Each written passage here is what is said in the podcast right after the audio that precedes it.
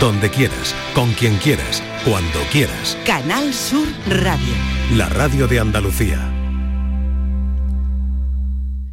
La semana que viene entramos en la Semana Europea de Concienciación sobre el cáncer de cervix o de cuello de útero. Se trata de uno de los tumores más frecuentes en mujeres a nivel mundial.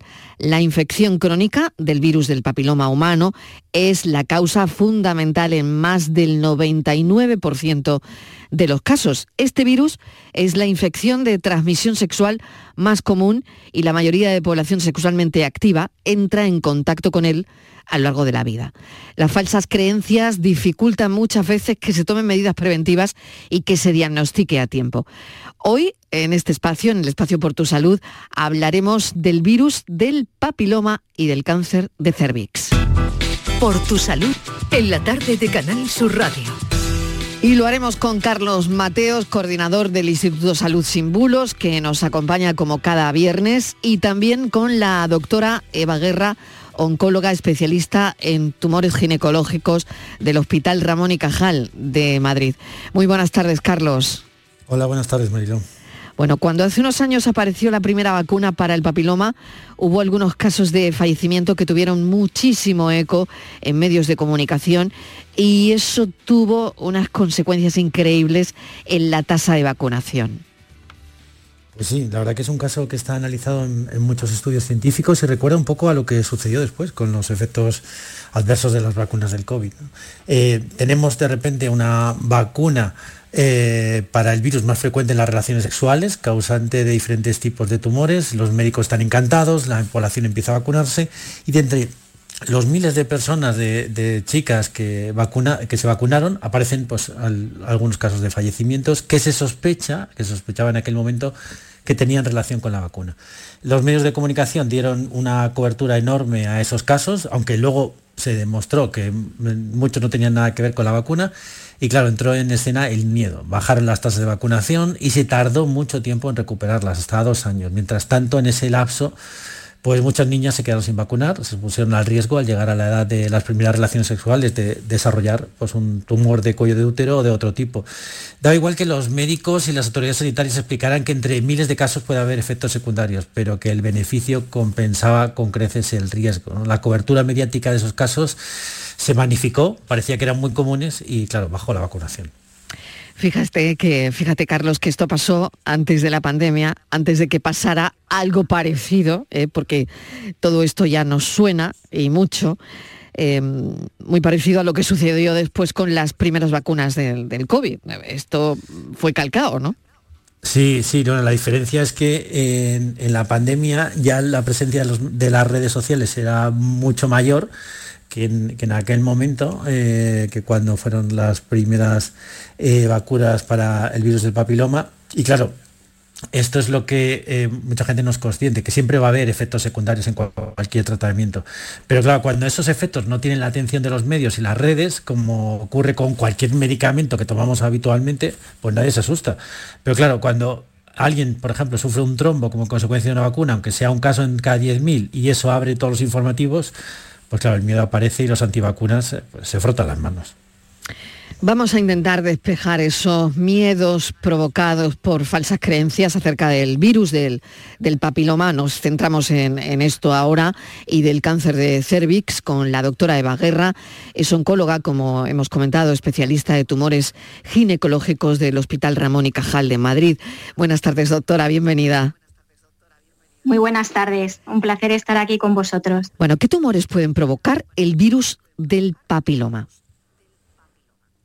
Eh, pues a ver, eh, en, la mujer, en concreto, que son las, las pacientes que yo veo en la consulta, puede provocar tumores ginecológicos, el más frecuente, el, tumor del cáncer de cuello de útero, pero también se asocia a cáncer de, vagina y de vulva.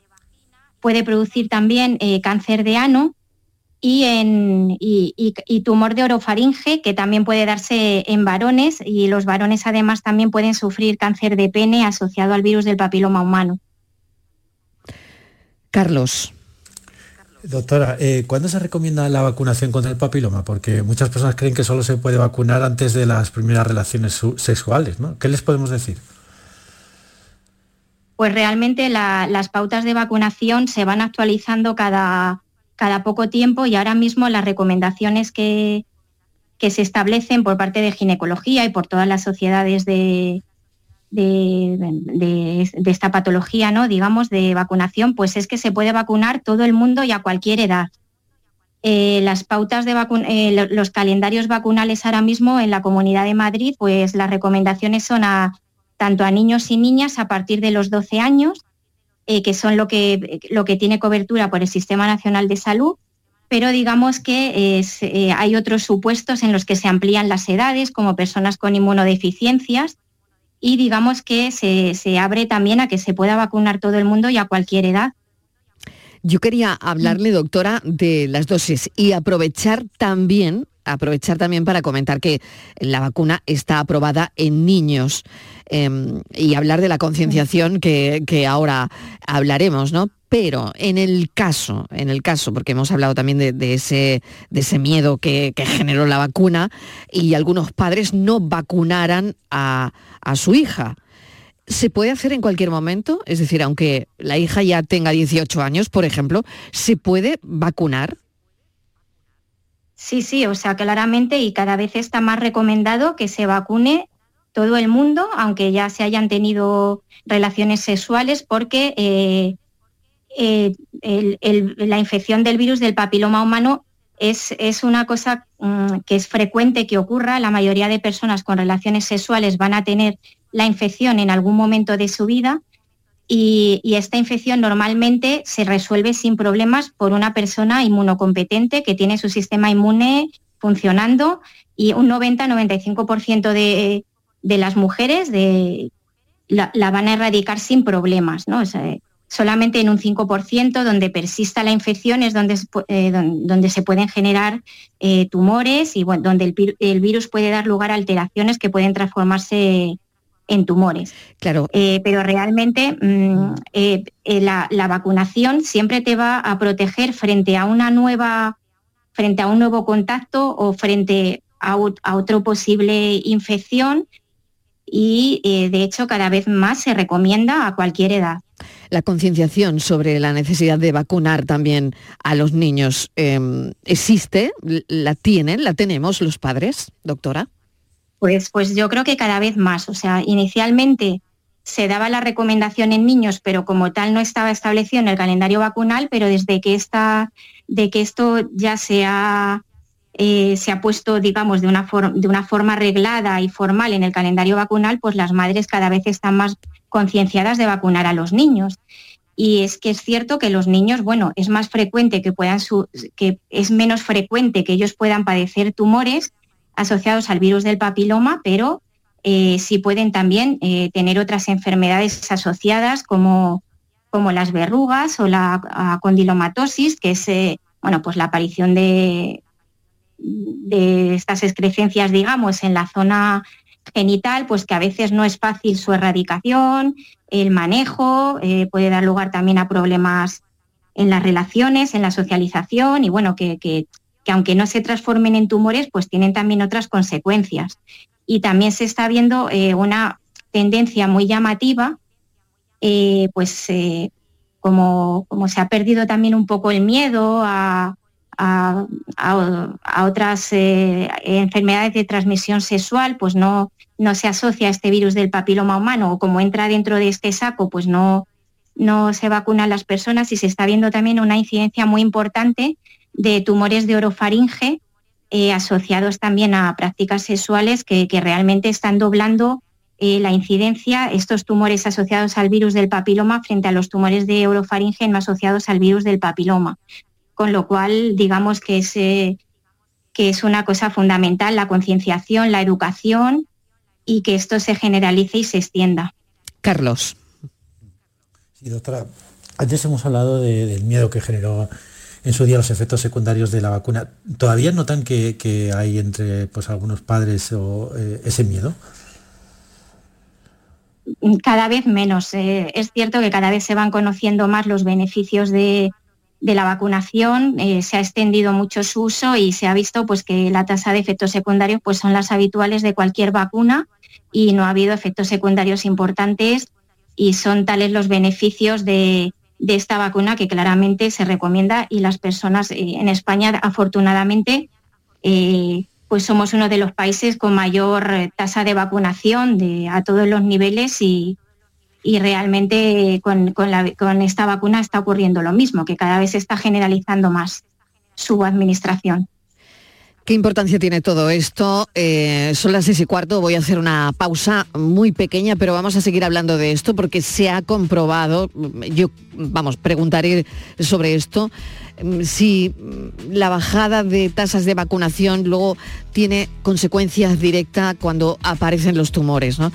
Vamos a hablar de esto, se lo voy a preguntar a la doctora, pero será después de esta pequeña pausa. La tarde de Canal Sur Radio con Mariló Maldonado. Úbeda, cuna del renacimiento andaluz y patrimonio de la humanidad. Hoteles con encanto en lugares increíbles. Adéntrate en el renacimiento del sur de España, donde disfrutar de un turismo con unos servicios al visitante de excelencia. Sumérgete en su historia.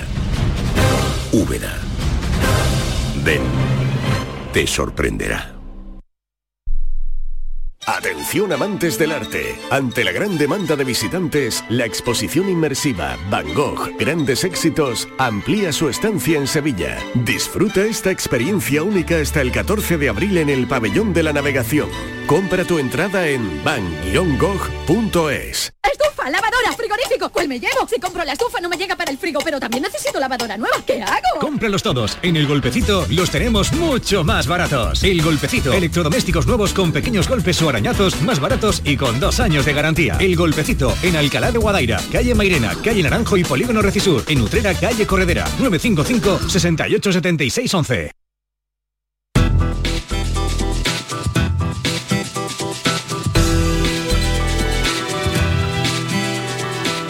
Estamos hablando del cáncer de cervix o de cuello de útero, estamos hablando de la vacuna que puede evitar esto, que es eh, la vacuna para el papiloma, ¿no? Y estamos hablando con Carlos mm, de Salud Sin Bulo, Carlos Mateos y también con la doctora Eva Guerra, em, que es especialista en tumores ginecológicos.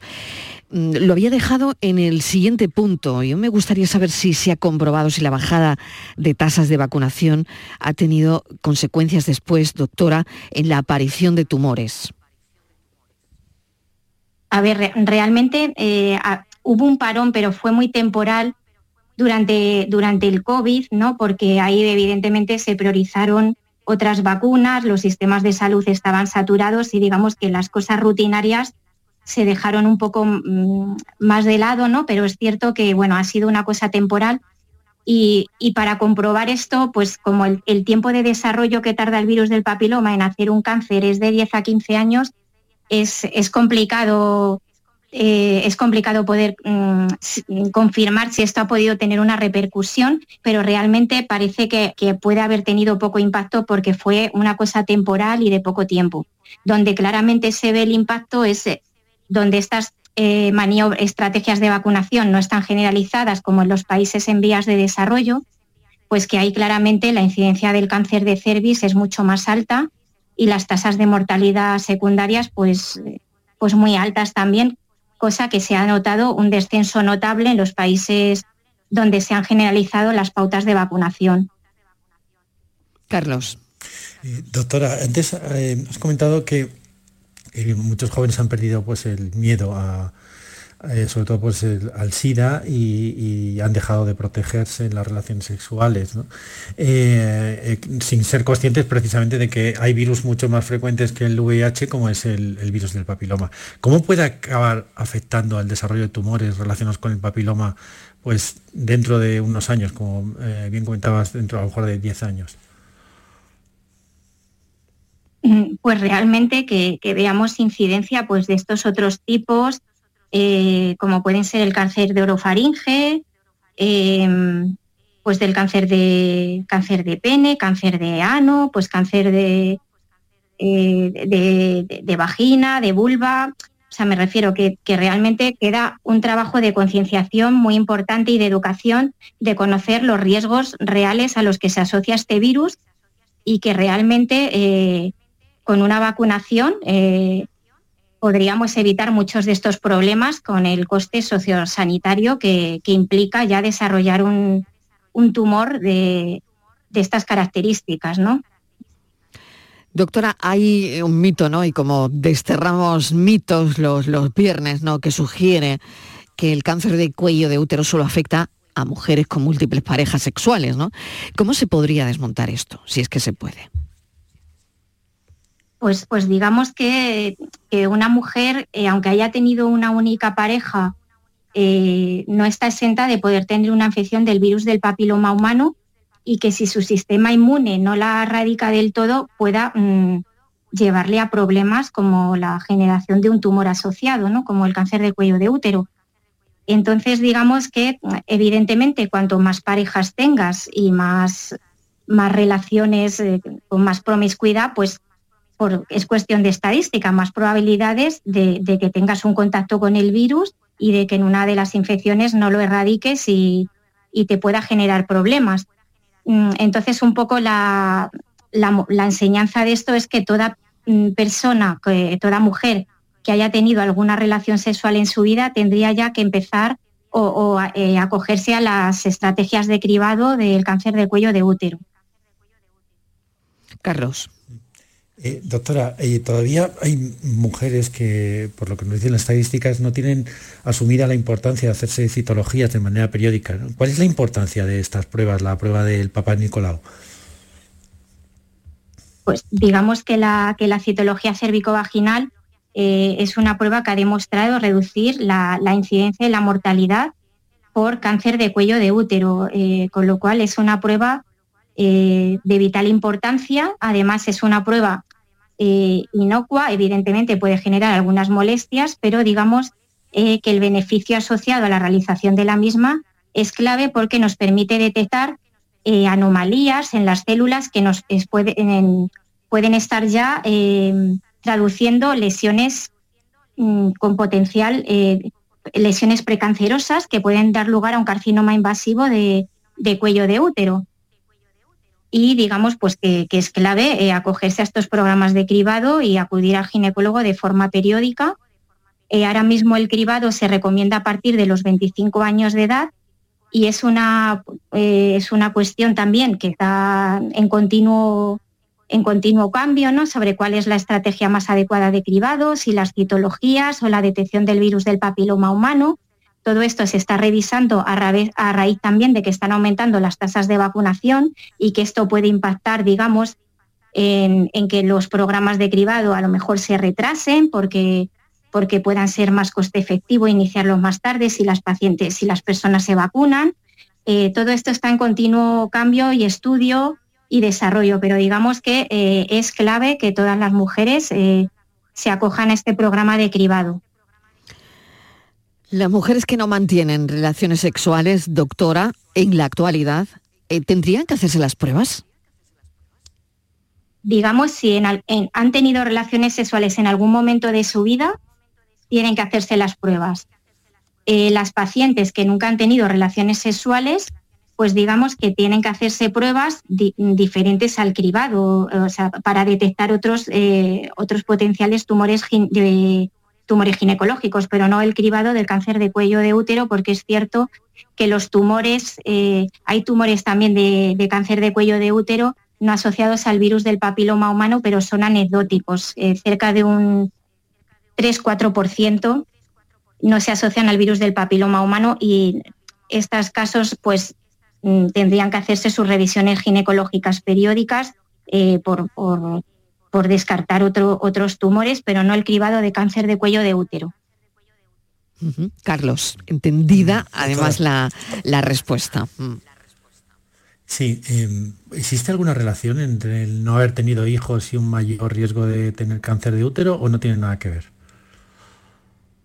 En principio no es un tumor que se asocie a desbalances hormonales con lo cual el tema de la, de la natalidad no impacta directamente, o sea, sí puede asociarse el hecho de personas que hayan iniciado muy precozmente eh, sus relaciones sexuales y hayan tenido muchos hijos secundariamente a esto, ¿no? Y, que hayan tenido varias parejas, pero no el hecho de no haber, de, haber tenido o no hijos. No es un tumor asociado a, a hormonales que puede, que, a los que puede dar no tener hijos eh, y que puede llevar a más riesgo de otros tumores ginecológicos como el cáncer de útero, por ejemplo. Y doctora, es cierto que mm, los síntomas, ¿no? ya, por entrar ¿no? dentro de, eh, del glosario, del rosario de síntomas, ¿no? Es, cierto que los síntomas del cáncer de cervix podrían tratar en, tardar en aparecer, ¿no? Y le preguntaría cuáles son también esos síntomas. Pues digamos que em, el cáncer de cuello de útero en, etapas muy precoces no da síntomas. De ahí viene la importancia de, hacerse los cribados, porque puede ser que lo detectemos solo eh, porque encontremos alteraciones en la citología. Eh, ya cuando puede, pueda avanzar eh, el tumor, pues podemos, las pacientes pueden notar o se pueden notar, digamos, secundariamente al desarrollo del cáncer, pues que haya sangrados intermenstruales o menstruaciones más abundantes o que se tengan sangrados después de las relaciones sexuales. Eh, también puede ocurrir que aumenten, eh, aumente el, flujo o aumente las secreciones vaginales eh, y que sean pues, más, más acuosas o con mayor mucosidad, malolientes o que haya como pus asociado. Esto en cuanto a las etapas cuando el tumor se está en estadios iniciales. ¿no? Ya en estadios avanzados pueden aparecer otros síntomas que vendrían derivados de la extensión del cáncer eh, a nivel de la pelvis y que, que como consecuencia eh, comprima los órganos de la pelvis y puedan notarse, por ejemplo, al comprimir la vejiga, pues que, haya más urgencia a la hora de, hacer pis, que se haga pis con más frecuencia y que eh, se tenga sensación de que no se ha vaciado del todo la vejiga o que haya sangre en la orina o también que haya pues dificultad para haya más estreñimiento o ya en situaciones muy muy avanzadas que puedan ocurrir fístulas eh, con el aparato urinario o con el intestino y pueda aparecer orina por la, por la vagina o, incluso heces, pero digamos que estas son situaciones ya muy, muy, muy, avanzadas. Y, normalmente las pacientes habrían consultado antes de, de notarse todo esto, claro. Un par de minutos para el tratamiento, Carlos. Sí, nada, doctora, eh, como has hablado de diferentes eh, estadios, ¿cuáles son las posibilidades de tratamiento en, los estadios diferentes? Pues digamos que, estamos eh, viviendo una etapa muy bonita y esperanzadora en cuanto a, las terapias del carcinoma de cervix. En, estadios avanzados, digamos que el principal mito fue la llegada de los tratamientos biológicos, los antiangiogénicos asociados a la quimioterapia y digamos que el mayor boom que hemos, eh, eh, que hemos experimentado a raíz de la publicación hace dos años de estudios con inmunoterapia en primera línea, que digamos que han aumentado mucho el pronóstico y la supervivencia de la enfermedad. Y esto se está tratando de trasladar, esto es, os estaba hablando de la enfermedad avanzada, y se está tratando de trasladar a la enfermedad localizada o localmente avanzada, donde se aplica un tratamiento de radioterapia junto con quimioterapia concurrente y ahora se están haciendo investigaciones de asociar inmunoterapia a este tratamiento eh, con intención radical y también ya tenemos datos preliminares de que puede ser una estrategia que evite las recaídas en el futuro y que podamos curar a más pacientes. Doctora Eva Guerra, le agradecemos enormemente que nos haya atendido oncóloga especialista en tumores ginecológicos del Hospital Ramón y Cajal de Madrid. Em, le agradecemos mm, su participación en, nuestro espacio porque la semana que viene es la prevención, es la de la prevención del cáncer de cuello de útero. Y Carlos Mateos, coordinador del Instituto de Salud Sin Bulos, como siempre, muchísimas gracias. Muchísimas gracias a vosotros. En toda Andalucía. Canal Sur Radio. La radio de Andalucía.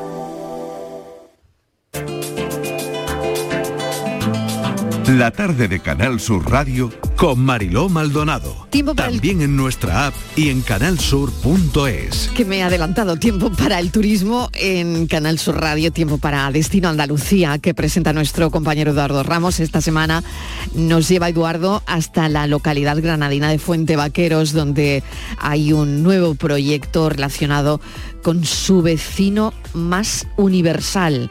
Federico García Lorca.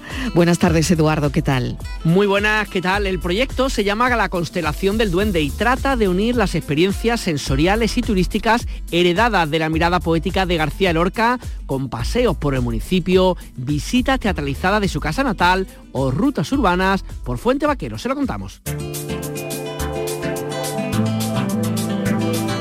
En Canal Sur Radio y Radio Andalucía Información, Destino Andalucía, con Eduardo Ramos. Conoce Andalucía, descubre nuestra tierra. Esta semana en Destino Andalucía vamos a adelantarles cómo se presenta nuestra comunidad autónoma y nuestro destino más importante, la Costa del Sol, de cara a la Feria Internacional de Turismo que empieza el miércoles que viene en Madrid.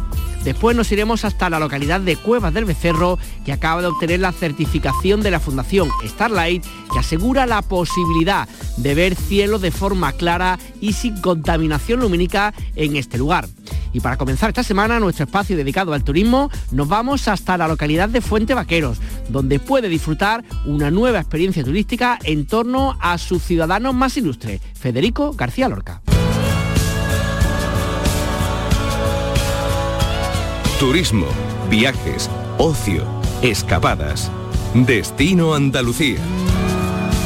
Nos situamos en la localidad granadina de Fuente Vaquero, que ha puesto en marcha un nuevo proyecto turístico en torno a la figura de Federico García Lorca denominado La Constelación del Duende que pretende unir experiencias sensoriales y turísticas relacionadas sin duda con su vecino más ilustre. Un proyecto que ofrece un turismo emocional y experiencial heredado de la mirada poética de Lorca que incluye rutas naturales como la de los susurros, la ruta lorquiana del agua, la de las murallas de la Vega, la del romancero, la de los paisajes de la huerta o incluso la de Ojo de Mar. Estela Alvea es concejala de Cultura del Ayuntamiento de Fuente Vaquero. Estela, ¿qué tal? Muy buenas. Hola, hola Eduardo, gracias por contactarnos, gracias por, por darnos la oportunidad de explicar a las personas que no oyen lo que pueden vivir en Fuente Vaquero. La verdad que cada tanto hablamos con vosotros, siempre vais teniendo proyectos, recuerdo uno que hiciste de la barraca de teatro, hace poco tiempo tuvimos también otra aproximación, estáis siempre como mm, reviviendo, ¿no? O rememorando la, figura, como decimos, de vuestro vecino más ilustre, Federico García Lorca, ¿no? Bueno, es que la obra y la memoria de Federico García Lorca es un regalo que contiene una enorme responsabilidad. Y claro, Fuente Vaquero fue su punto de partida innegable junto con su Vega. Encontró lo necesario para transformar su recuerdo en poesía y conformar todo su imaginario poético. Es por lo que nosotros decimos que Fuentevaqueros tiene duende, ¿eh? porque además es nuestro eslogan y nuestra marca. ¿Y qué pasa? Que es que, visto desde su visión poética, descubrimos que Fuentevaqueros aún mantiene muchos de esos resortes ocultos que inspiraron su obra. Es por lo que el proyecto va creciendo, va creciendo, va creciendo, porque vamos creando nuevas actividades que sitúan al turista en, en la, en la posición de vivir lo que Lorca sintió, donde lo, donde lo escribió y qué es lo que veía a través de sus ojos en nuestro entorno natural. ¿Y, esta constelación del duende, específicamente en qué consiste? ¿Se agrupan, digamos, varios proyectos que estaban por ahí, se unifican, hay proyectos nuevos? ¿Qué es lo que está englobado dentro de esta constelación del duende? Pues efectivamente, Eduardo, en realidad una experiencia integral para nosotros ya es la constelación del duende. Eh, teniendo en cuenta que Fuentavaqueros tiene duende, que es el duende el que nos guía a hacer diferentes actividades y que esas actividades van creciendo, pues hemos creado una constelación, que es la propia constelación del duende. Hemos creado una constelación que tiene una forma eh, determinada, que es nuestro logo, Fuentavaqueros tiene el duende, y cada una de esas estrellas que conforman la constelación es una de las actividades que se pueden realizar. Evidentemente, pues como bien dice Eduardo, hemos hecho crecer esa constelación hasta darle forma y a lo que tú bien dices que ya en otras ocasiones hemos comentado, como la ruta, la ruta mm, que son rutas por nuestra naturaleza, donde visitamos los lugares donde los que Federico escribió y en los que Federico escribió principalmente, ¿no?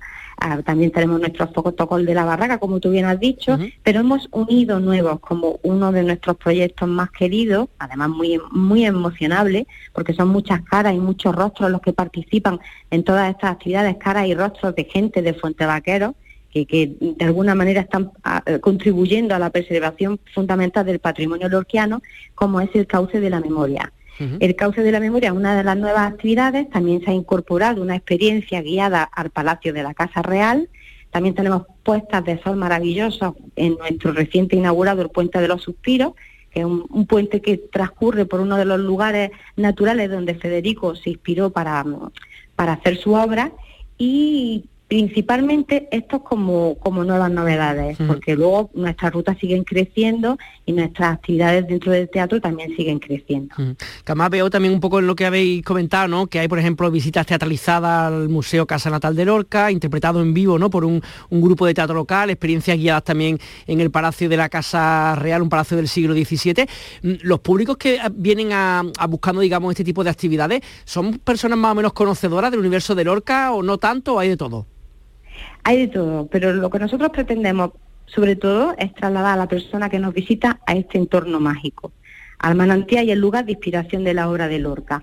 La visita teatralizada mm, es una de las experiencias y además en un punto muy emblemático de nuestro municipio, que es la Casa Museo, donde mujeres que son actrices, actrices de teatro, amateur, pero que además tienen una trayectoria de trabajo interesante, incluso con diversos premios que han reconocido su trabajo, eh, recrean dentro de la Casa Museo uno de los días de un momento histórico de la vida del poeta, de la familia del poeta, incluso ellas representando personajes reales de vecinos que vivieron en aquella época y, y, junto con la madre del orco, pues recreando un momento de la historia, que no voy a desvelar porque uh -huh. entonces... Hay que venir a verla, hay que venir a verla. Hay que mantener el misterio, el misterio, como decía Lorca, siempre hay que mantener el misterio, hay que ir a verla, sí. Uh -huh. eh, de hecho, lo hacemos um, sábado alterno en dos pases por la mañana. Uh -huh. O sea, realmente son dos sábados al mes donde las mujeres realizan las visitas teatralizadas. Oye, más cosas que, que, he visto para aquellos que nos estén escuchando y estén como engolosinándole con todas las cosas que le estamos contando, también hay como distintos QR por distintos puntos del municipio donde hay piezas audiovisuales para, entiendo que complementar todo esto de lo que estamos hablando, ¿no? Sí, el cauce de la memoria. Nosotros le llamamos el cauce de la memoria, que es una serie documental que además de ser un activo turístico también es un documento antropológico, porque va a ser un mapa que nos va a desvelar la identidad de nuestro pueblo, pero además a través de los recuerdos y de las emociones de sus habitantes, pero de los habitantes más mayores, que son los que tienen recuerdos, muchos de ellos incluso de épocas coetáneas a, a las épocas en las que vivió Federico García Lorca. Entonces lo que hacen a través de sus recuerdos y de su emoción, pues nos cuentan un monumento o un sitio emblemático del pueblo, a través de piezas audiovisuales que están representadas en, en su sitio o a través de un código QR. Nosotros hemos hecho en, en, principio, es algo que va creciendo, va a seguir creciendo porque vamos a seguir añadiendo incluso lugares de interés, pero tenemos en La Fuente, que además La Fuente es eh, la fuente, la primera piedra del pueblo que dio nombre a nuestro pueblo, Fuente Vaquero, y sobre la que Lorca escribió tanto, el paseo, el ayuntamiento, el centro de estudios lorquianos, que fue las antiguas escuelas del pueblo donde Federico eh, y recibió sus primeras lecciones, el teatro, el monumento a Federico García Lorca, el monumento a las víctimas de la guerra civil, tenemos también la iglesia, el puente antiguo del tranvía, uh -huh. o sea, es un proyecto que comienza pero que no termina. Uh -huh. Y para nosotros, mmm, para incluso para los fuenterinos, ¿no? Tiene vital importancia porque son nuestros mayores nuestros mayores que son pues bueno nuestro nuestro recurso más preciado que el, el, que nos trasladan su recuerdo y el que va a quedar ahí para siempre. Estoy pensando que, que, uno que está acostumbrado no quiere la redacción en Canal Sur Radio que llegan continuamente pues noticias relacionadas con temas de turismo no cuando llega la de Fuente Vaquero y siempre me da la sensación digo siempre hay algo nuevo siempre hay cosas que estáis creciendo o sea que no es una cosa que se repite sino siempre buscándole dándole la vuelta para seguir ofreciendo otra forma de conocer el pueblo y por supuesto de conocer a Lorca desde luego que sí. Lo has dicho, mm, lo has clavado. Formas de, mm, de no solamente conocer nuestro pueblo, pero sí de encontrarse con Lorca.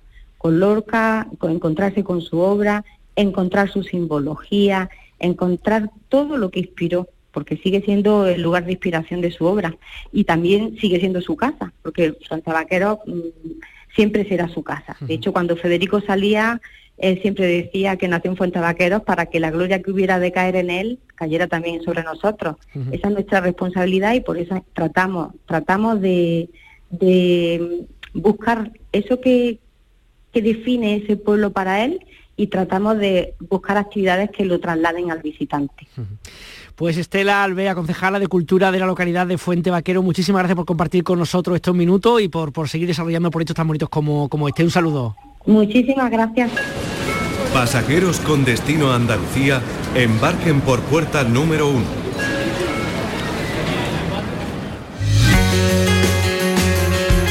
Andalucía ultima sus preparativos de cara a la Feria Internacional de Turismo de Madrid que comienza la semana que viene en la capital de España. La Consejería de Turismo de la Junta de Andalucía ha dado un salto cualitativo en cuanto a la promoción del destino. La campaña Andalucía te rompe, o en inglés Andalusian Crash, es un claro ejemplo de esta apuesta por la promoción del destino con una inversión total de más de 38 millones de euros. Todos los destinos de nuestra comunidad autónoma estarán en el mismo espacio, en el pabellón 5 de IFEMA, excepto la ciudad de Sevilla, que contará con un stand propio entre los pabellones 7 y 9. La cultura será el denominador común para presentar el atractivo de todas las provincias andaluzas que desde el miércoles 24 al domingo 28 de enero están ofreciendo sus contenidos en la capital de España. Y en cuanto al principal destino turístico andaluz, la costa de Málaga acude a esta feria del turismo con la intención de fidelizar al público nacional que ha supuesto más de 6.600 millones de euros de ingresos durante el año pasado. Específicamente se quiere captar a la generación Z. Para ello se ha elaborado un vídeo promocional con otros lugares a visitar en Málaga para los más jóvenes. Lo escuchamos.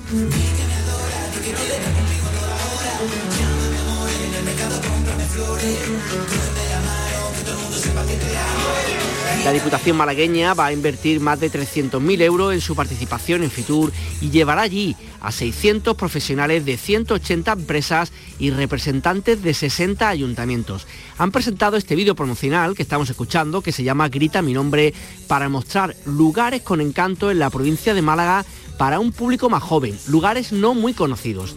La nueva campaña que se presenta al sector el miércoles 24 en Madrid, en el recinto Florida Par del Retiro, pretende consolidar y ampliar el liderazgo en la Costa del Sol para el público nacional. Francisco Salado es el presidente de Turismo Costa del Sol. Eh, hemos propuesto un road trip de experiencias por la provincia en que llevamos la Costa del Sol a bailar en el impresionante Teatro Romano de Ciripo, lo habéis visto, esas imágenes espectaculares, de la mano del malagueño, más talento malagueño, José Manuel Benítez, que es primer bailarín del Ballet Nacional. Nos sumergimos en el Pimpi Florida del Palo, habéis visto ahí esas imágenes, que eso es único aquí en, Málaga. En Grita mi nombre disfrutamos de una noche estrellada en el Torcada Antequera, pero con una visión completamente distinta, como habéis podido comprobar. Nos asomamos a las cuevas del gato del tesoro, pasamos bajo el arco de Marbella en un descapotable, nos sentamos en un callejón de Comare o en cualquier rincón de cualquier pueblo de la provincia de Málaga. Puede representar a cualquier pueblo de los muchos que hay en la provincia de Málaga. Se apuesta por la autenticidad del destino que aúna sol, ocio, turismo de interior y lujo. Y además el carácter y la hospitalidad de su gente como uno de sus valores más destacados. Según el presidente de la Diputación, está pensado para todos los públicos y para atraer otros segmentos de población a Andalucía. No podemos confiarnos ni dormirnos en los laureles, tenemos que seguir trabajando para seguir creciendo y para seguir consolidando, como he dicho anteriormente. Queremos rejuvenecer nuestros mensajes y estilos, anticiparnos a, a, las nuevas demandas y mercados de las nuevas generaciones, no solo de los millennials, sino también de la generación Z. Sabemos que buscan experiencia y autenticidad. Yo creo que ya todo. Algo que sobra en la Costa del Sol. Que valoran el talento, las emociones, el desenfado, la sencillez. Además, también se ha dado a conocer los datos del turismo nacional que durante 2023 ha visitado la provincia de Málaga. Han sido más de 6 millones y medio de personas que han dejado en la provincia una derrama de 6.500 millones de euros. Un año en el que el mercado nacional ha dado muy buenas cifras, durante el 2023 eh, se ha estimado, y hemos estimado porque tenemos datos fehacientes, pero hay otros que no se pueden contabilizar, que han llegado a la provincia 6.158.000 turistas nacionales, lo que implica un 8,1% más con respecto al año 2019, que ya lo dejaremos en la historia cuando hagamos comparativa, que fue el mejor año histórico antes de la pandemia, pero un descenso del 1,58 respecto al 2022. Los turistas españoles generaron un impacto económico de 6.628 millones de euros. Eso representa un 40% más que en 2019 suponen un 34,63% del impacto económico total. A pesar de que ha bajado levemente el número respecto al año 2022 para la Costa del Sol, los viajeros nacionales sigue siendo su principal mercado. Uno de cada tres euros generados en la costa malagueño viene de los turistas de toda España. Esta Feria del Turismo de Madrid se inaugura, como decíamos, el miércoles 24 de enero, aunque desde la víspera, el martes por la tarde, ya habrá actos de promoción de distintos puntos de Andalucía. Desde este programa, Destino Andalucía, nos vamos de enviados especiales a Madrid, donde daremos cumplida cuenta de la promoción que nuestras ocho provincias van a tener en esta cita. El programa de la semana que viene estará dedicado íntegramente a la promoción de Andalucía en Fitur. Lo realizaremos desde Madrid, en la que es sin duda la cita más importante del turismo en España.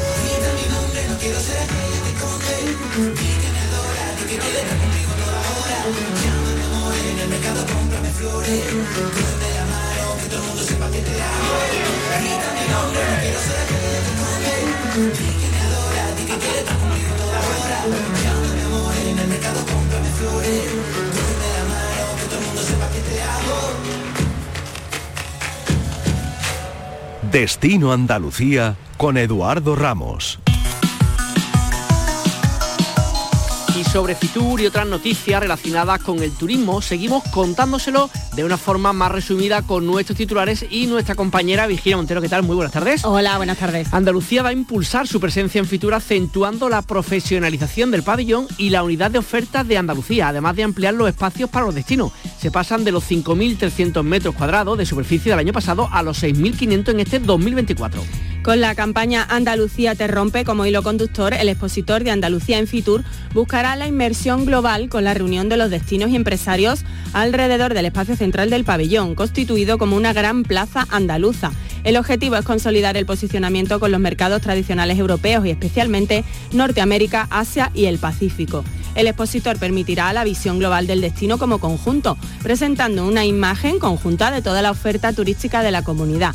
Será además un espacio profesional en las jornadas de miércoles a viernes, que se transformará en zonas de ocio durante el fin de semana dedicado al público general. La compañía Qatar Airways va a reanudar el próximo 31 de marzo la ruta estacional que enlaza esta temporada de verano Doha y Málaga, que mantendrá hasta octubre con un aumento de frecuencia respecto al año pasado y que llegará a contar en julio y con agosto con un vuelo directo. La compañía que en 2023 operó esta ruta del 2 de junio al 11 de septiembre ha informado que este año contará con tres vuelos semanales en abril, mayo y octubre. Cinco a la semana en junio y septiembre y siete en julio y agosto. Es el sexto año de operación de esta ruta. Vuelo directo entre ambas rutas queríamos decir. Y el entorno del embalse de la Colada en el Viso en Córdoba acogerá este fin de semana el Festival de la Grulla en Los Pedroches. Se trata de una iniciativa del Ayuntamiento Viseño que de la mano de Pedroches Wildlife y Ruralpedia ofrecerá la posibilidad de disfrutar de la observación de estas magníficas aves a través de distintas actividades. Las personas que participen en este Festival de la Grulla conocerán de primera mano los movimientos y costumbres de estas aves, disfrutarán de su observación y los amantes de la fotografía tendrán la oportunidad de captarlas en un lugar espectacular como es la dehesa de la comarca de los Pedroches. Y con ir en la ciudad gastronómica de este 2024, en sustitución de Jabugo, la localidad gaditana se promociona ya como paraíso del paladar. Una oportunidad para dar a conocer no solo su rica gastronomía, también otros atractivos turísticos que durante 2024 serán un escaparate para el turismo y también para la economía del municipio. Y es que Conil tiene una oferta variada y un abanico amplio que va desde el atún a la carne de retinto y la fruta y la verdura. A las ya tradicionales rutas se sumarán otras para promocionar recetas innovadoras como el helado de garbanzo y para fomentar la dieta saludable con productos locales en los colegios.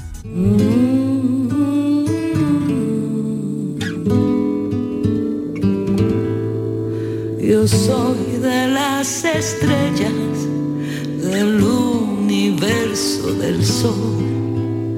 Vengo de tiempos lejanos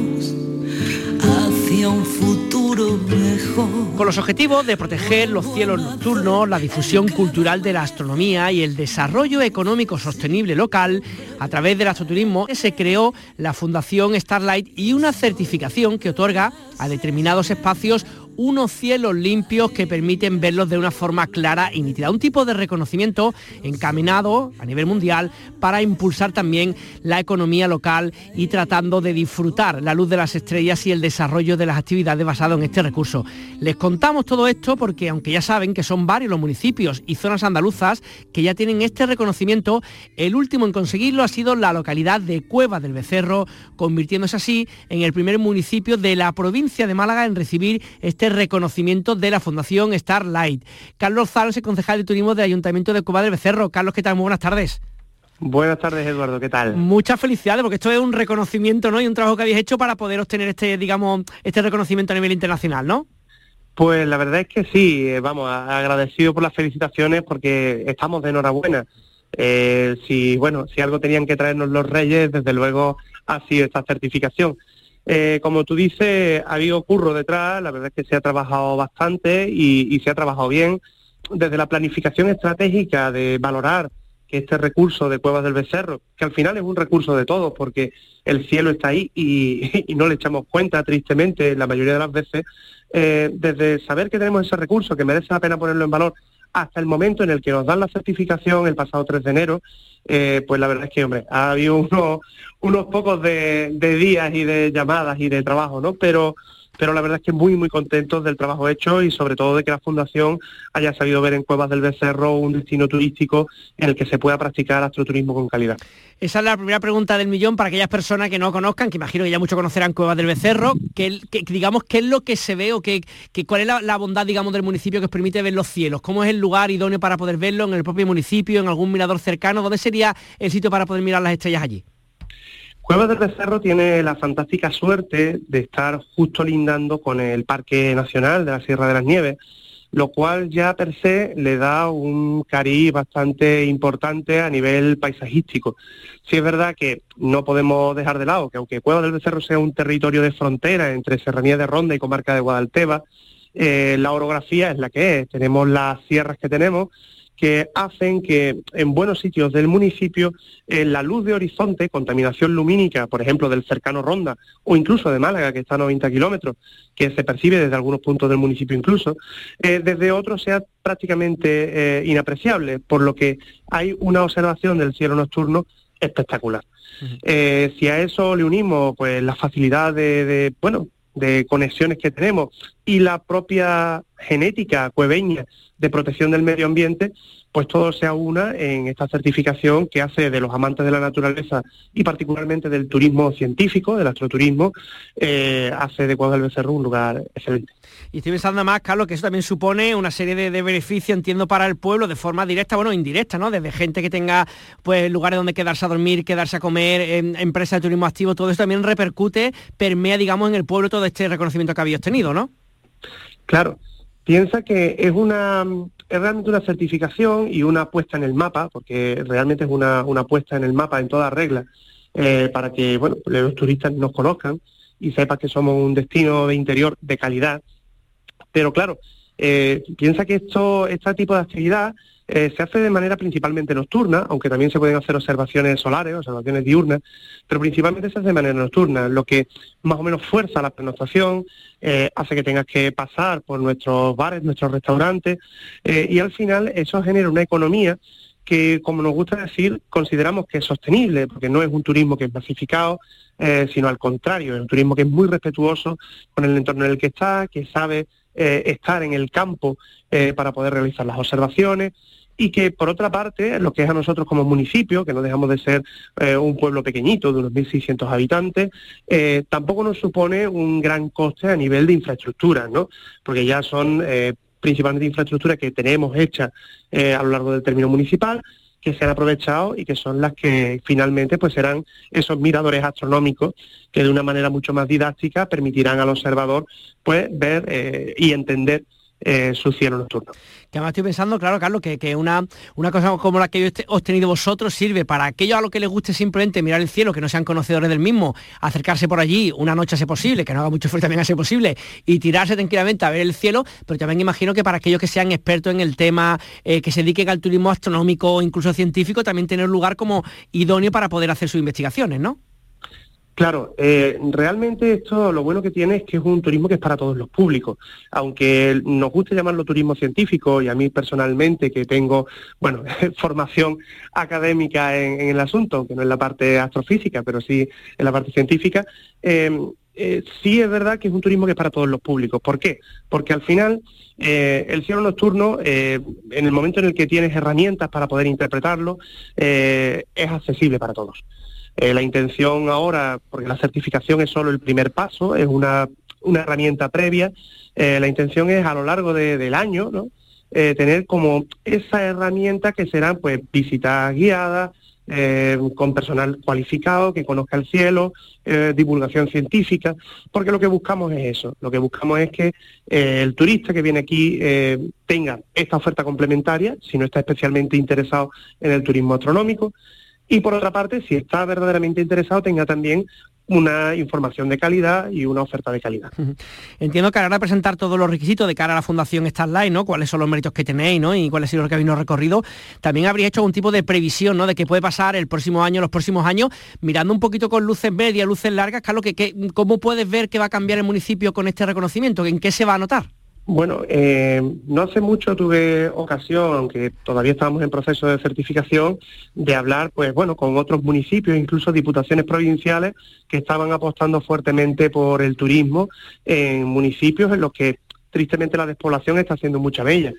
Eh, y me decían estos compañeros y otros profesionales que al final se nota porque el nivel eh, de gente que llega a su municipio había crecido en cuestión de muy pocos años eh, no te voy a decir que exponencialmente, pero eh, había crecido bastante y que eso al final tenía una repercusión económica importante.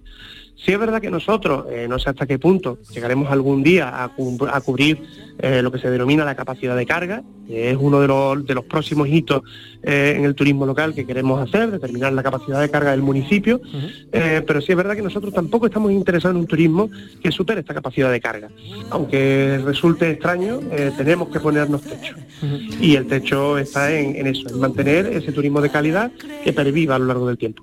Pues desde Cueva del Becerro, enhorabuena por esta, certificación, esta la que habéis obtenido, un saludo muy grande. Un saludo, muchísimas gracias, buenas tardes. Soy de las estrellas, a ellas volveré. Mm.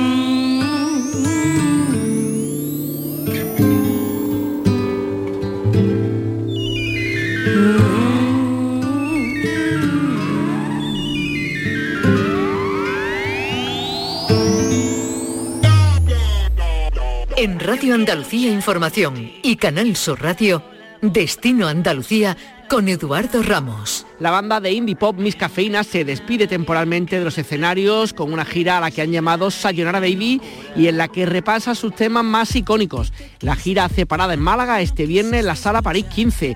Va a ser a partir de las 10 de la noche. Eso sí, nos hagan ilusiones porque está ya todo vendido. Con nuestra propuesta musical nos despedimos. Recuerden que la semana que viene Destino Andalucía viaja a Madrid a cubrir el evento más importante del turismo en España, Fitur. Recuerden que este programa, Destino Andalucía, pueden escucharlo en Canal Sur Radio y en Radio Andalucía Información semanalmente o en el podcast de Destino Andalucía las 24 horas del día.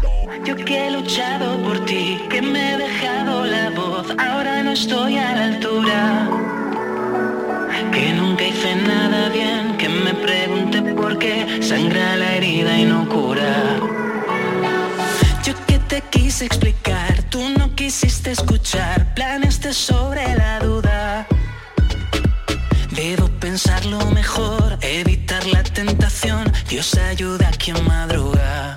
Tanto que decíamos que el sol